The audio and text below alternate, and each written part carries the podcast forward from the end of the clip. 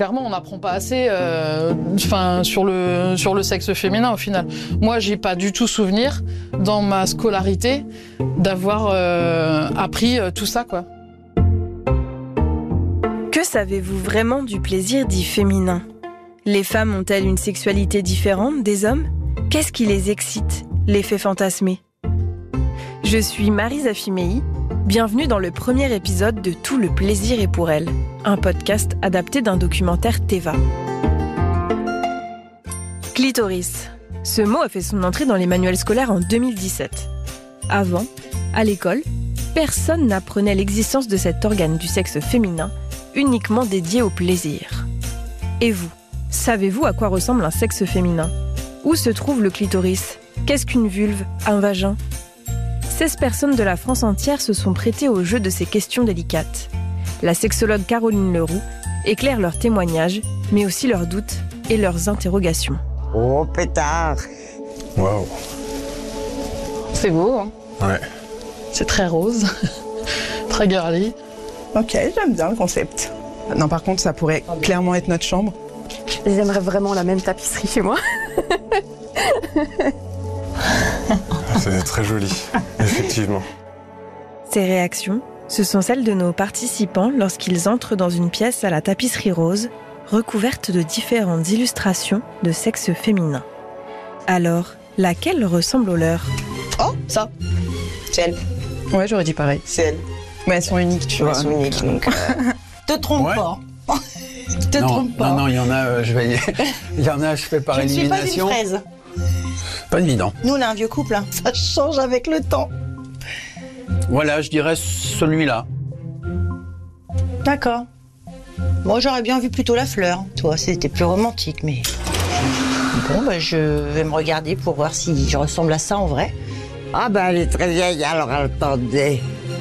Oh, elle serait une bonne fraise, tiens. Ah ouais, comme Mm. ça Moi, je vais prendre la fleur parce qu'elle est trop belle.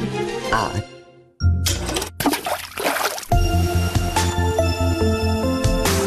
Caroline Leroux, je suis ancienne sage-femme, je suis psychologue clinicienne, sexologue et thérapeute de couple. Toutes les vulves sont différentes. Il y a autant de vulves que de femmes. Donc on ne peut pas se comparer et c'est très bien. On a chacune notre propre vulve. Le sexe féminin, ça a été longtemps quelque chose de tabou. On parlait même de continent noir. On n'osait pas trop aller l'explorer, mais c'est juste extraordinaire parce que non seulement il va servir à concevoir et à développer un bébé et à le sortir, mais il va nous servir aussi à avoir du plaisir au moment des rapports sexuels. Pour avoir du plaisir, il va falloir certaines conditions. Ces conditions, c'est l'excitation sexuelle. Cette excitation va provoquer plusieurs bouleversements. C'est pour ça que c'est si extraordinaire, c'est parce que ça va changer. On va d'abord avoir une lubrification, mais on a aussi le vagin qui va lui se transformer, c'est-à-dire qu'il va s'allonger. C'est un peu comme une forme d'accordéon et il va être apte à accueillir n'importe quel pénis, qu'il soit long, gros, petit, courbé. Donc lui, il a aucun souci. Et puis, il faut pas oublier aussi une dernière chose qui est que le clitoris, on va avoir une hypervascularisation, va se gonfler et va devenir beaucoup plus excitable. Clairement, on n'apprend pas assez euh, enfin, sur, le, sur le sexe féminin au final. Moi, j'ai pas du tout souvenir dans ma scolarité d'avoir euh, appris euh, tout ça. quoi. Et du coup, forcément, bah là, on arrive à 38 ans, on sait même pas mettre euh, où sont les choses. Quoi. Donc c'est vrai que c'est embêtant. Lucie a 38 ans et comme beaucoup des participants, elle ne se souvient pas avoir clairement appris à quoi ressemblait un sexe féminin, et encore moins à quoi ressemblait un clitoris. Cet organe féminin dédié au plaisir se divise en quatre parties. C'est ce que nous explique Caroline Leroux. Voilà ce que c'est qu'un clitoris. Donc ce qu'on voit, c'est ce que vous avez ici, les petites choses roses, et vous avez en plus trois choses distinctes. Ici, les piliers. Donc ce sont des corps caverneux qui vont se gorger de sang. Ils vont se rejoindre avec ce qu'on appelle le corps du clitoris. Et vous avez enfin ici ce qu'on appelle euh, les bulbes. Quand ils vont se gorger de sang, puisque c'est un corps spongieux, eux vont stimuler les parois vaginales. Si je voulais être vraiment bien, je le mettrais ici, le bouton du clitoris, pour qu'on voit que il entoure le vagin c'est notre organe du plaisir. Il sert uniquement à avoir du plaisir sexuel. C'est tout. Il n'a pas d'autre fonction. Finalement, le clitoris ressemble beaucoup à un organe masculin que l'on connaît bien, le pénis. Pas étonnant, les deux sont très similaires. Chez les hommes trans qui prennent de la testostérone, par exemple, le clitoris peut grossir et ressembler de plus en plus à un pénis. On appelle ça un diclite. Les femmes trans peuvent-elles avoir recours à une vaginoplastie? Lucie, 35 ans, nous explique. Eh bien, moi, j'ai pas toujours été une femme. Donc, euh, j'ai fait, euh, j'ai entamé une transition il y a six ans pour être la femme que je suis aujourd'hui.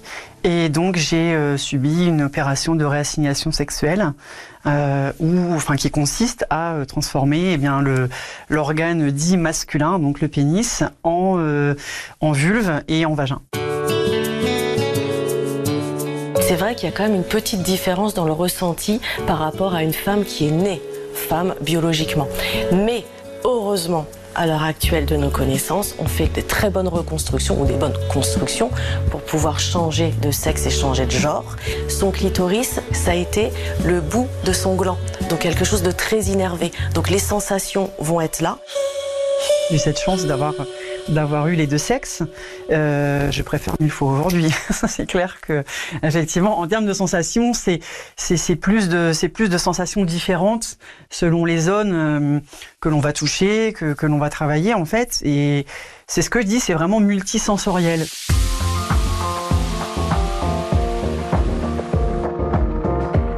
Malgré toutes ces évolutions sociétales, le sexe féminin reste encore un peu tabou. D'ailleurs, beaucoup de personnes n'osent pas parler de vulve ou de vagin, qui sont pourtant les noms appropriés. Alors, quel nom lui donner? Bah tiens, c'est une excellente question. Alors comment j'appelle le sexe féminin? Hum, L'empire de milieu. L'empire du milieu, ouais, c'est comme ça que je le nomme.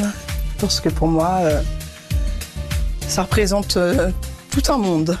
Voilà, c'est ça. Je dis plutôt minou, on va dire. Et pour mes filles, quand on, quand on parle de ça, euh, enfin, par exemple à la douche, euh, on, on dit kiki chez nous.